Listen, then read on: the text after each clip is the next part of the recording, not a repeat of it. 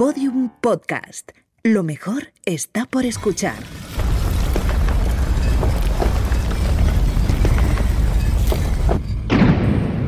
Dentro de la pirámide. Con Nacho Ares. Podium Podcast.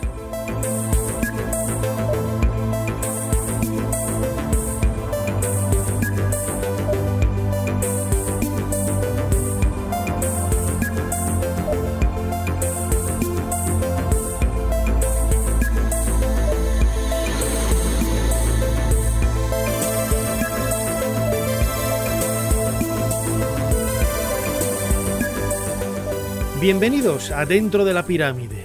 Hoy podemos decir con la voz eh, bien alta y el orgullo como egiptolocos eh, bien henchido que es un día y un episodio muy especial aquí en Dentro de la Pirámide.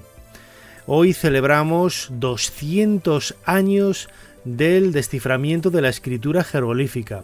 Fue un 27 de septiembre del año 1822, cuando Jean-François Champollion, un joven Champollion leía esa carta a Monsieur Dacier frente a los miembros de la Academia eh, Real de Bellas Letras de París. Un acontecimiento que dio el pistoletazo de salida a la egiptología como una disciplina científica moderna.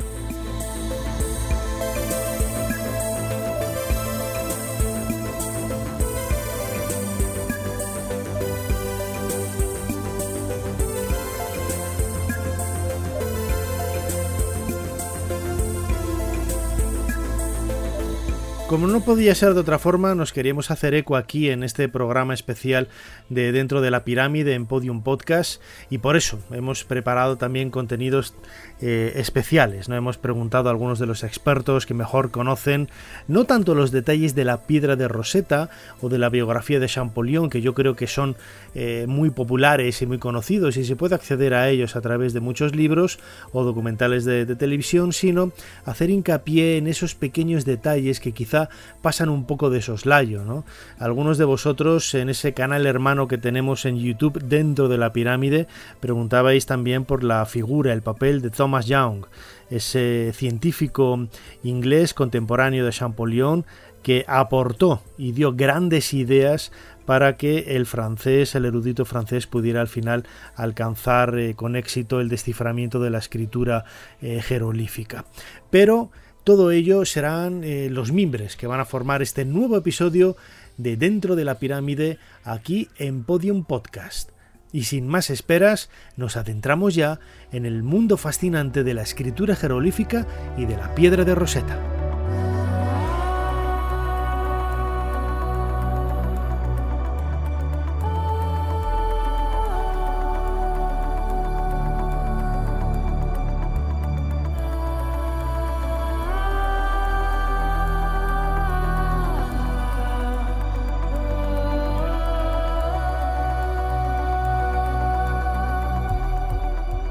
La escritura jeroglífica había sido una de las eh, escrituras más misteriosas hasta ese año de 1822. Hay que pensar que mm, prácticamente desde finales del siglo IV, cuando ese sacerdote Esmet Ahom escribió en la isla de Philae en el año 396, el 24 de agosto, el último texto en jeroglífico conocido, un himno a la diosa Isis, una referencia a la diosa Isis, a partir de entonces se perdió el recuerdo de esta escritura que había nacido en el cuarto milenio antes de nuestra era en esas primeras referencias que conservamos de habidos, ¿no? esas etiquetas utilizadas para nombrar, para describir el contenido de tinajas. Primero nació la escritura como un elemento propiamente económico, un elemento utilitario para poder conocer qué había en el interior de, recipientes y a partir de ahí se desarrolló hasta alcanzar eh, cuotas quizás inimaginables para la época. ¿no? En el año 2000 antes de nuestra era, en el Reino Medio, aparecen las primeras grandes obras literarias. ¿no? Ese cuento del náufrago, ese cuento de Sinué, el campesino campesino elocuente, etc. Antes ya ah, se había escrito los famosos textos de los sarcófagos o los textos de las pirámides, ¿no? los primeros textos sagrados de toda la humanidad. Pero para poder hacerlo se necesitaba una escritura, una escritura que fuera amoldable a los pensamientos humanos y que fuera capaz de poder eh, servir de herramienta para transmitir ideas sutiles, conceptos abstractos y pensamientos profundos. Y los egipcios lo consiguieron con la escritura jeroglífica. Dentro de la pirámide, con Nacho Ares, en Podium Podcast. Después de la expedición de Napoleón en 1799, eh, muchos objetos, muchas piezas llegaron a, Europa, ¿no? tanto a Francia eh, como Inglaterra. Inglaterra había vencido esa batalla contra, contra Francia en, en, Egipto. Nelson había derrotado a Napoleón pero lo importante para ambos lados era la cantidad de, objetos con los que se podían con los que se habían hecho no para poder eh, disfrutar y empezar a montar esas colecciones privadas en el museo del Louvre en diferentes instituciones que, en definitiva eh, marcarían un poco la distancia con otros países europeos y ese conocimiento y ese avance en el estudio de la egiptología el protagonista del desciframiento es Jean-François Champollion. Él había nacido en 1790 y marcó desde sus inicios una historia realmente sobrecogedora, ¿no? ya que se dice que siendo niño era ya un alumno muy aventajado, tuvo la posibilidad de visitar la colección de Monsieur Fourier, uno de los eh, eh, sabios que había acompañado a Napoleón en esa expedición a Egipto. Y en su casa vio algunos de esos relieves, algunos de esos fragmentos de, pinturas de tumbas eh, ilustrados con escritura jeroglífica. Eso llamó la atención de Champollion. Así, tuve la oportunidad de recrearlo en una dramatización hace muchas temporadas en Serie Historia y, así describí lo que era esa visita, ¿no? Cómo imaginaba yo esa visita de Champollion siendo niño a la colección de Monsieur Fourier.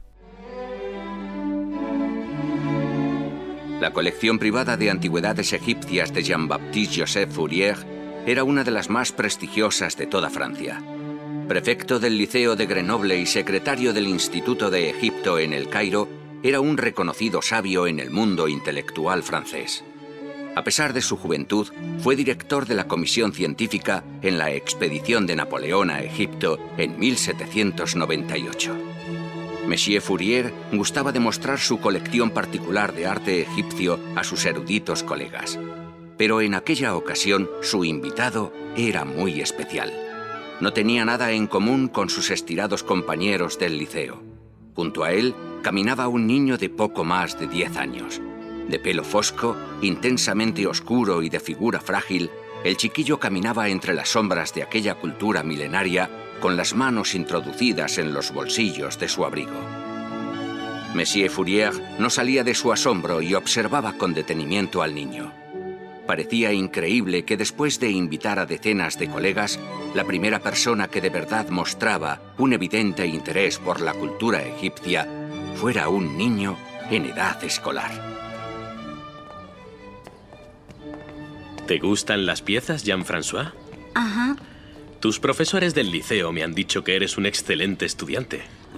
gracias, señor. Al contrario, mi joven amigo. Muchos alumnos sacan notas extraordinarias, pero finalmente son incapaces de entender nada. La historia de los autores clásicos parece sonarles a un cuento muy lejano y no hacen más que memorizar. Son incapaces de llegar a comprender nada de lo que leen. Y veo que ese no es tu caso. Te gustan las antigüedades, en especial las egipcias, y me habían comentado que tienes un... ¿Qué es lo que miras con tanta atención? Lo siento, señor. No me di cuenta de que me estaba hablando. Discúlpeme, estaba... No, no te preocupes. ¿Qué es lo que miras con tanta curiosidad? Estaba mirando estos dibujos grabados sobre la piedra. Ah, te refieres a los jeroglíficos. Es la escritura utilizada en la época de los faraones. ¿Puede leerse? ¿Cómo dices? Que si se puede leer, señor. ¿Qué es lo que dice ahí? No, mi querido Jean-François. Nadie lo ha conseguido descifrar. Muchos sabios lo han intentado, pero hasta ahora sin ningún éxito. Me temo que ahí no puedo ayudarte. Yo lo leeré. ¿Qué has dicho, Jean-François? Que yo lo leeré. Dentro de unos años, cuando sea mayor, lo leeré. Yo descifraré los jeroglíficos egipcios.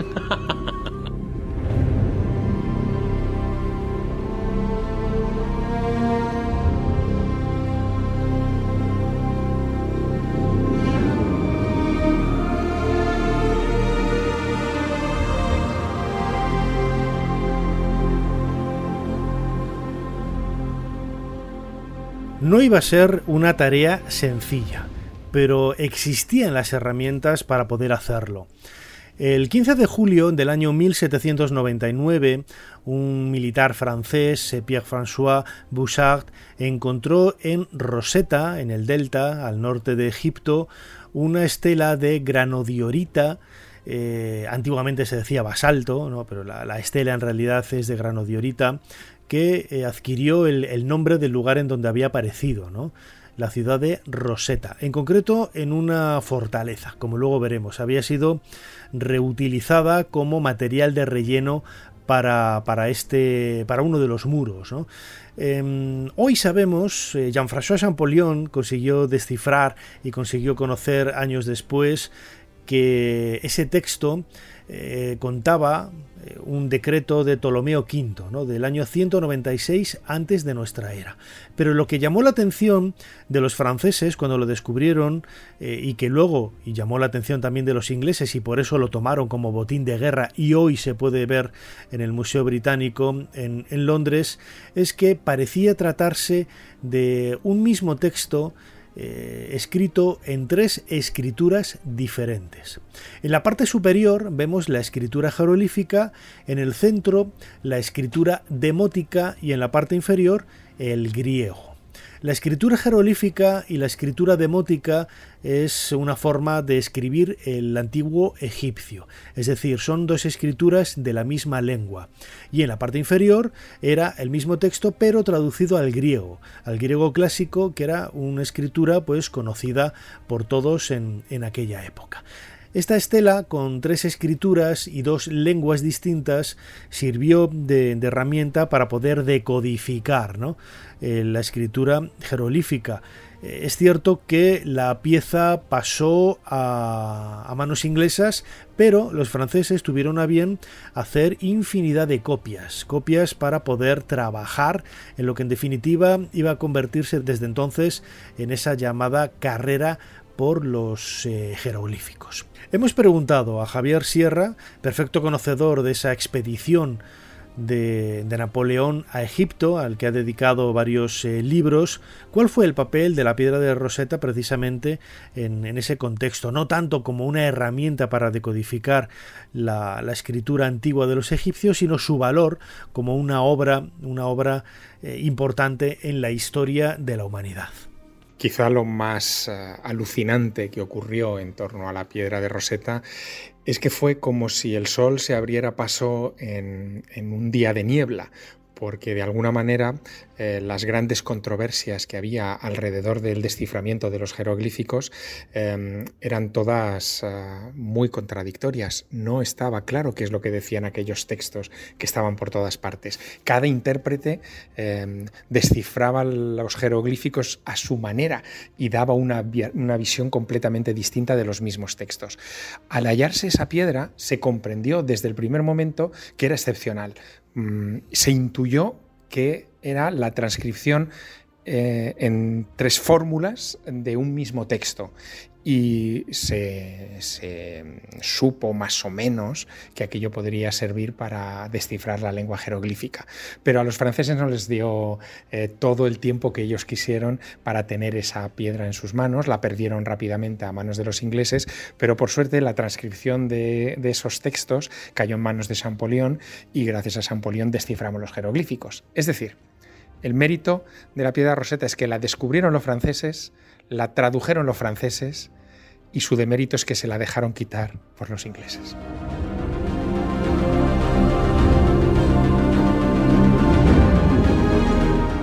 Dentro de la pirámide, con Nacho Ares.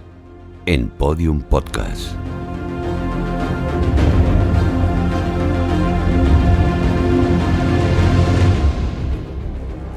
Imaginaos la cantidad de problemas que debió de suscitar ¿no? ese desciframiento de la escritura jeroglífica en la cabeza de, de Champollion. Él tenía que conocer muy bien no solamente escrituras contemporáneas, o por lo menos eso pensaba, ¿no?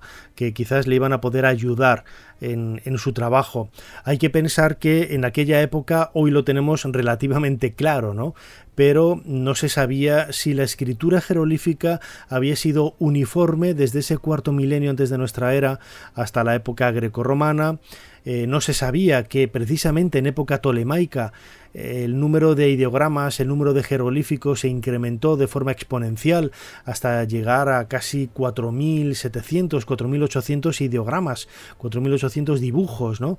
El, corpus básico de, la escritura en época clásica, en, el egipcio medio del reino eh, medio del egipcio clásico eh, eran casi pues unos 700, 800, 900 ideogramas, ¿no? Y eso se multiplicó por cuatro con el paso del tiempo. No se sabía, no había una, una tradición, mejor dicho, no había un estudio cronológico de los monumentos, de, de los textos, no se sabía qué periodo correspondía, no se sabía quién los había escrito, por la sencilla razón de que no se podían leer, ¿no? Parece de perogrullo, pero e, era quizás poner cortapisas continuamente a este desciframiento de la escritura jeroglífica. ¿Cómo fueron esos primeros pasos? Antes lo decía. Champollion, con apenas 15 años, siendo un adolescente, ya era el número uno. Era el número uno de los estudiantes eh, dedicados a la filología, al estudio de lenguas antiguas. Así lo recreábamos en este pasaje de esa dramatización de ser historia dedicada precisamente al desciframiento de la piedra de Rosetta. Con apenas 15 años ya era un experto en latín, griego, caldeo, sánscrito, siriaco y copto, la principal herramienta que le encumbraría al mayor de los éxitos. Mis queridos profesores del liceo, que quería compartir con ustedes. La primera y la más importante es uno de los descubrimientos más increíbles que, modestamente, he realizado en los últimos años y que con seguridad me proporcionará la clave para poder descifrar la escritura de los antiguos faraones. El copto. La escritura empleada por los cristianos egipcios es realmente la misma escritura jeroglífica egipcia antigua transcrita en letras griegas, a la que se le han dado algunas nuevas, en concreto seis, con el fin de completar los sonidos que no aparecen en la lengua de Platón. ¿Pero qué dice ese muchacho? Me lo prometió hace apenas seis años y ahora ya casi lo tiene al alcance de la mano. Este joven es algo increíble.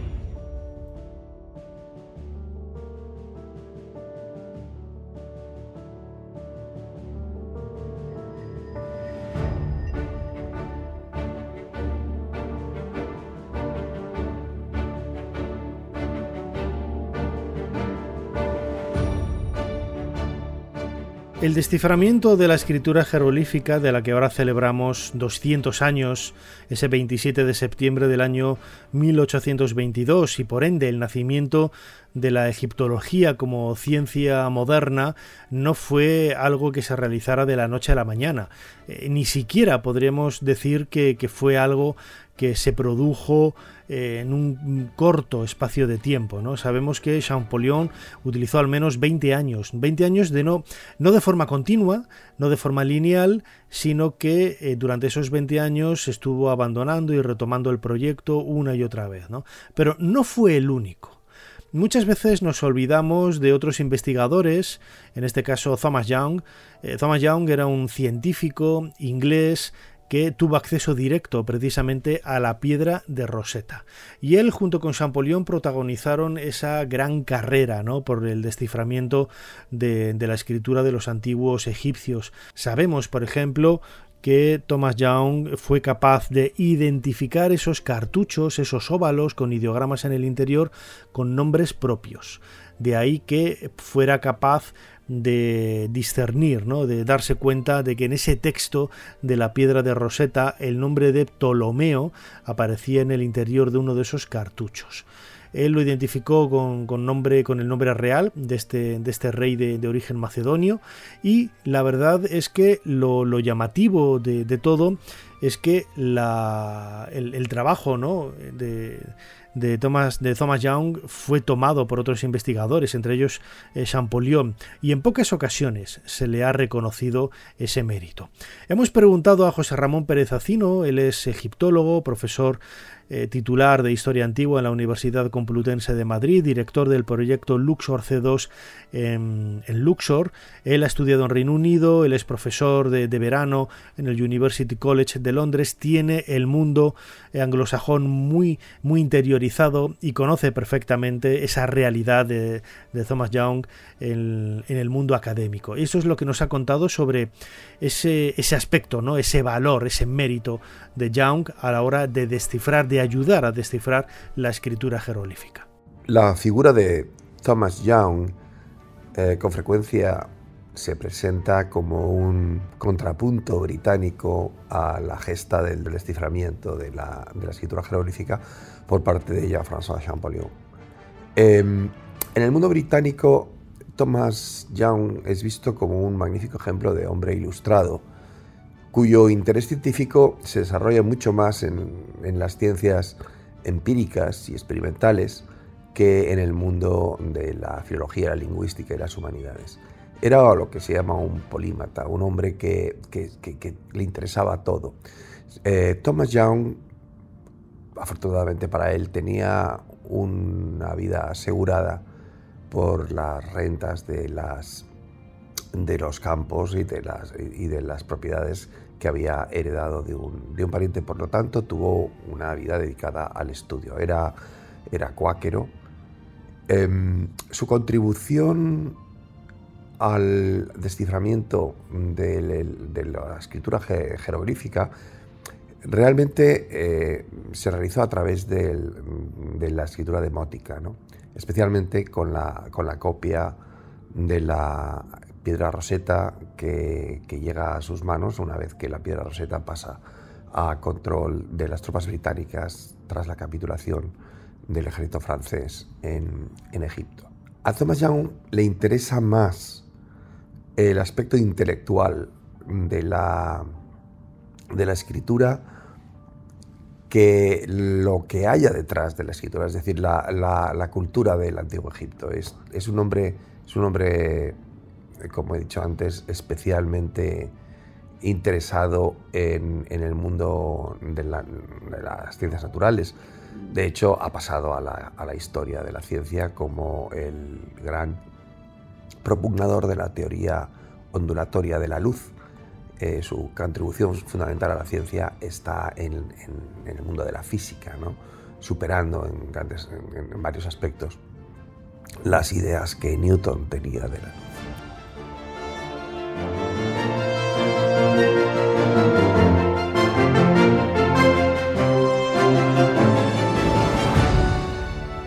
La piedra de Rosetta fue realmente la clave para descifrar la escritura jeroglífica, pero no era una herramienta de fácil interpretación.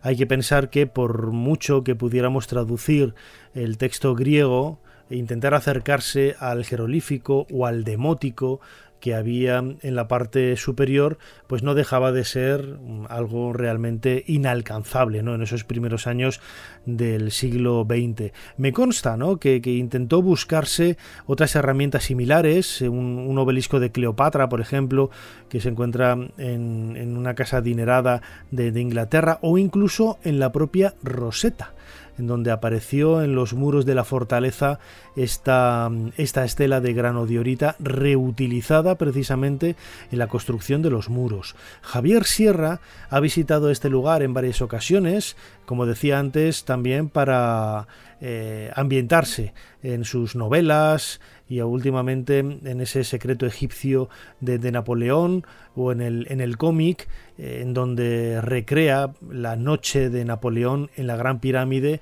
y el papel de las tropas francesas en, en Egipto. ¿no? A él le hemos preguntado cómo es eh, esa Roseta, cómo es esa ciudad, cómo nos la tenemos que imaginar, cómo es esa fortaleza en donde apareció tan importante eh, monumento de la historia de la arqueología egipcia. Bueno, el delta del Nilo es un sitio bastante inhóspito. Em, la, naturaleza, eh, digamos que ha abrazado por completo la civilización y el pueblo de Rosetta es un pueblo pequeño, eh, es un pueblo que en la época de Napoleón y durante mucho tiempo eh, era un pueblo sin alcantarillado, evidentemente sin ninguno de los avances de la sociedad moderna, es un pueblo del agua va, donde, en fin, el barro y los excrementos se mezclaban por todas partes. Eso ha desaparecido en buena medida, ya es un pueblo un poquito más moderno, eh, pero apenas queda recuerdo de la piedra de Rosetta. Hay una réplica, evidentemente, de, la piedra a la entrada del pueblo, en uno de los lugares importantes, con unos cañones que la protegen, protegen la réplica de manera un poco absurda, pero no hay más recuerdo de esto. Incluso si hablas con los propios nativos de Rosetta, ellos no son conscientes todavía hoy del alcance que tuvo el hallazgo que hicieron los franceses en el fuerte. Porque hay que tener en cuenta que la piedra roseta formaba parte de un muro eh, que se había construido para la defensa de, digamos, de, la fortaleza del lugar. No, no, es que lo encontraran en un templo y fuera una piedra venerada por todo el mundo, era una, una piedra de derribo. Fue al moverla que se dieron cuenta que contenía esos textos.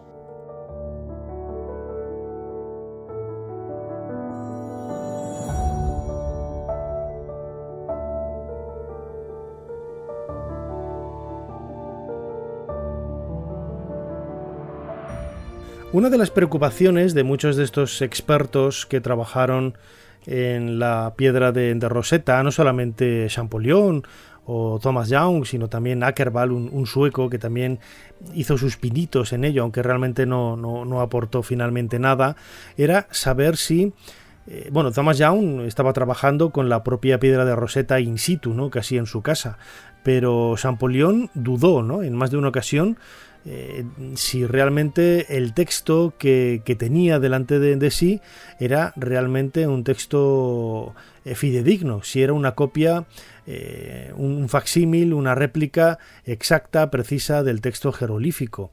Mm, en definitiva, lo que, lo que buscaban estos investigadores era tener textos lo más precisos posibles para poder trabajar, ¿no? Un error de interpretación del copista al realizar el dibujo, de, fijaos, eh, no eran letras o eran sílabas o eran palabras como luego se demostró que, eran los ideogramas, ¿no? Eh, interpretar mal el dibujo de un ave, interpretar mal el, dibujo a forma de una línea, de, una estructura geométrica, podía echar por tierra el, trabajo de muchos meses. Al poder eh, engañar, aunque fuera de forma mm, no deseada al investigador y llevarlo por, por otros eh, vericuetos. Eh, Thomas Young quizás fue el, el más importante o por lo menos el que tuvo más suerte a la hora de poder trabajar directamente sobre la piedra de Rosetta. Esto es lo que nos aporta ¿no? Eh, José Ramón Pérez Acino, egiptólogo, profesor de la Universidad Complutense de Madrid, sobre el papel precisamente de, Young en, este trabajo tan, tan especial.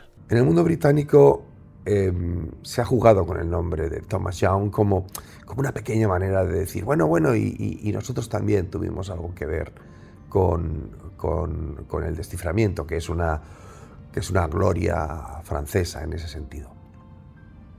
Thomas Young estuvo presente cuando Champollion presentó a la Academia su carta a Dacier con la introducción a los jeroglíficos fonéticos. Champollion fue algo renuente al reconocimiento de avances que había realizado el propio Thomas Young.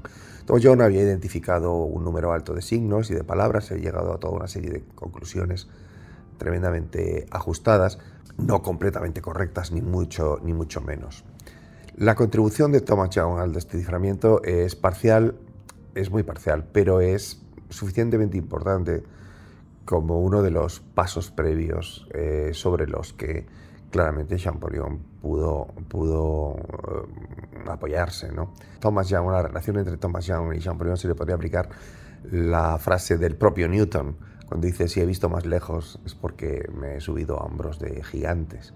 Se le puede aplicar clarísimamente. Hubo, hubo resquemor entre ambos Eh, básicamente porque Thomas Young pensaba que Champollion no había eh, reconocido suficientemente su contribución, pero también es cierto que en la época final de su vida eh, Champollion tuvo una, una, relación con él, le permitió acceso a manuscritos demóticos del Museo del Louvre y, por lo tanto la situación debió, debió de normalizarse.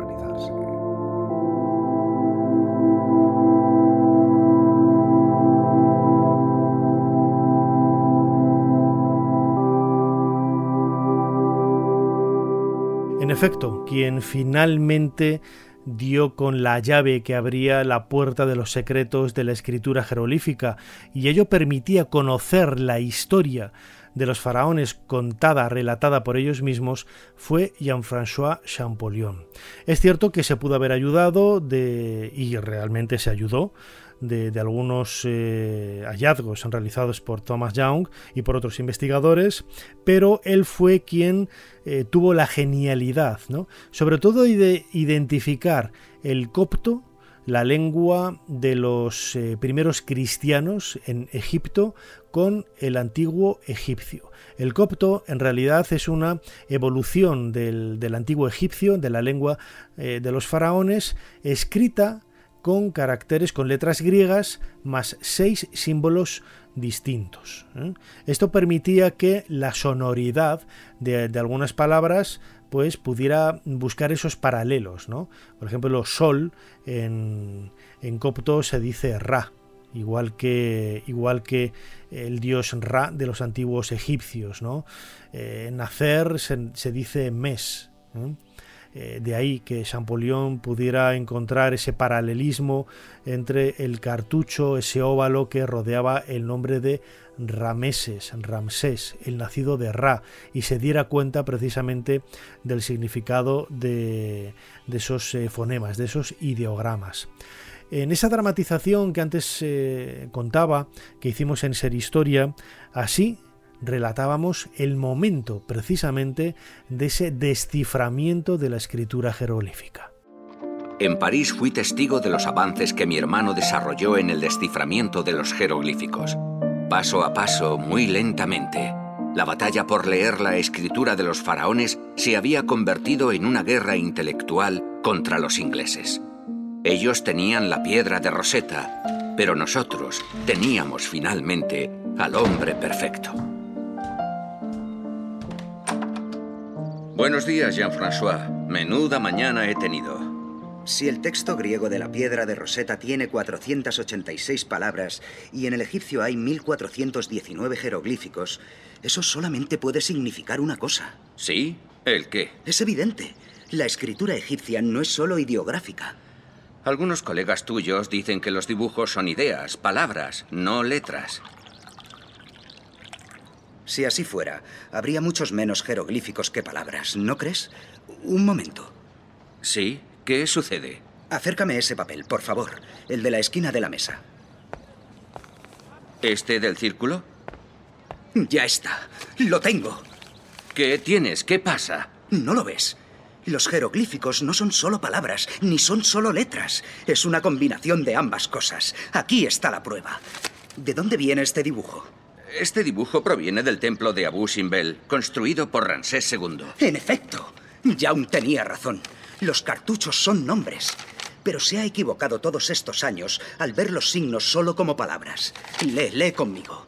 El círculo es el dios Ra. Luego estas colas de animales se leen mes. Y el último ideograma sabemos que es una S. Ra, mes, ses. Ramsés. Lo tengo. Jan Jax. Es una combinación de letras y palabras. Lo tengo.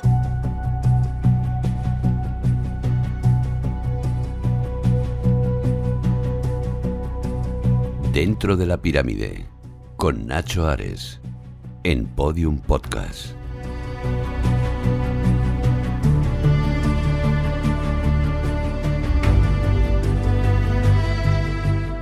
Ahí Champollion había dado con la clave. Se había pensado siempre, o se había tenido dudas, ¿no? Eh, sobre si los ideogramas, los jeroglíficos, eran letras, eran sílabas, eran palabras, y Champollion se percató de que era todo al mismo tiempo. Y de ahí la dificultad ¿no? de, la, de la lengua él eh, se dio cuenta no solamente con, el nombre de, Ptolomeo, que lo sacó de ese cartucho, al igual que el de Cleopatra, eh, Thomas Young, eh, donde descubrieron ¿no? que cada uno de esos fonemas, cada uno, mejor dicho, de esos ideogramas era una letra, una letra que formaba el nombre griego de Ptolomeo o de Cleopatra. Sin embargo, eh, a la hora de formar conceptos, por ejemplo, abstractos, estos que no tenían una realidad física con la que poder ser dibujada, como cuando dibujas un árbol, dibujas un río, dibujas el sol, etcétera, lo que hacían era utilizar eh, los sonidos que tenían esas palabras y que eh, a partir de los cuales formaban, uniendo unos con otros, esos conceptos esos conceptos eh, abstractos. ¿no? Eh, por ejemplo, no es un concepto abstracto, pero siempre se utiliza en castellano el mismo ejemplo. ¿no? Soldado, el, militar, en castellano, en español, está formado por eh, tres sílabas, ¿no? sol, da y do.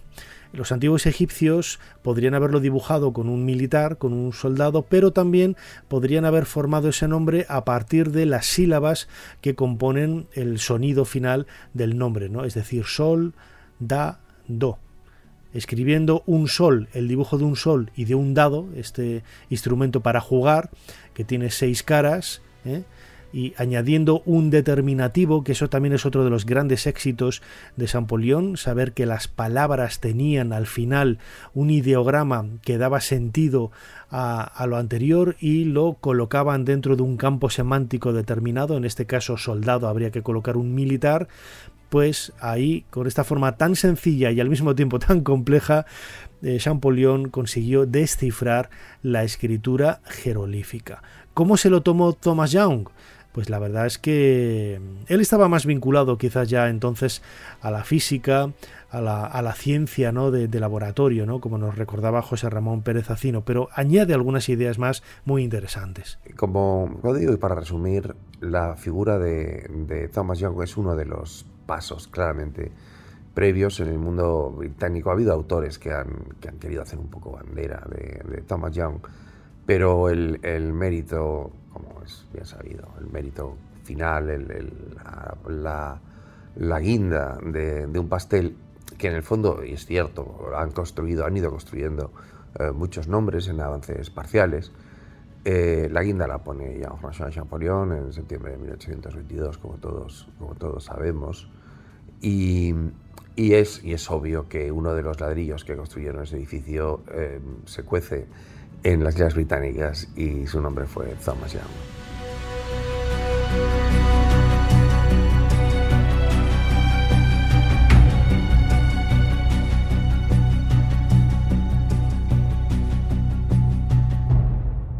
El primer conocimiento que yo tuve de la historia de Jean-François Champollion y el desciframiento de la piedra de Rosetta y con ello el conocimiento de la escritura jerolífica de los antiguos egipcios lo tuve a través del libro de C.V. Ceram Dioses, tumbas y sabios.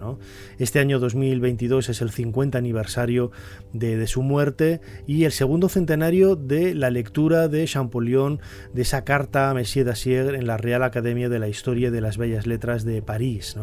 Eh, con ello se daba el pistoletazo de salida a la egiptología como ciencia y es una historia que a mí siempre me ha cautivado. Me ha cautivado porque realmente eh, tiene muchos elementos ¿no? pues parecidos, salvando todas las distancias, por ejemplo, al descubrimiento de la tumba de Tutankamón, en donde aparece casi es como una especie de, historia policial, ¿no?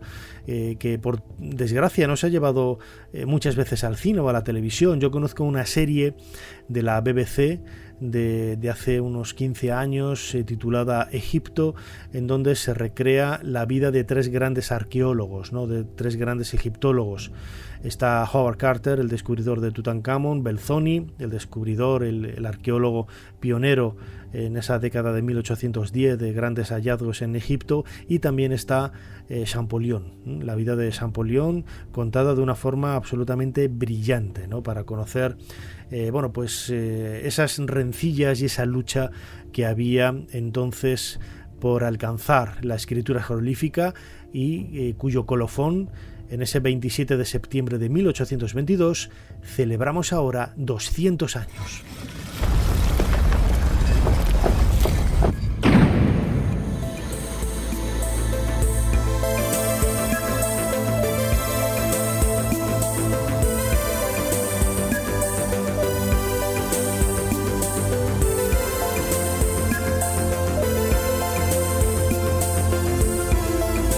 Hasta aquí este nuevo episodio de Dentro de la Pirámide en Podium Podcast.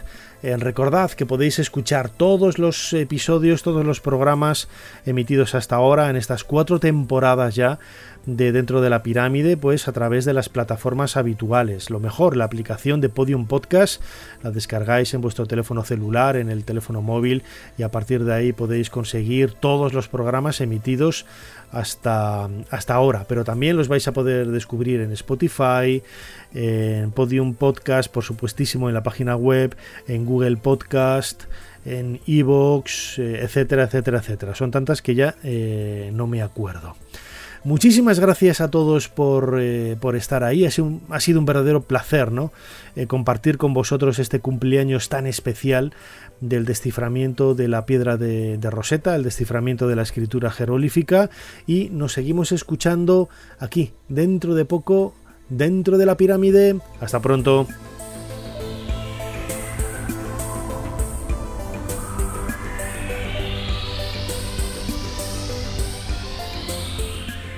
Dentro de la pirámide, con Nacho Ares, Podium Podcast.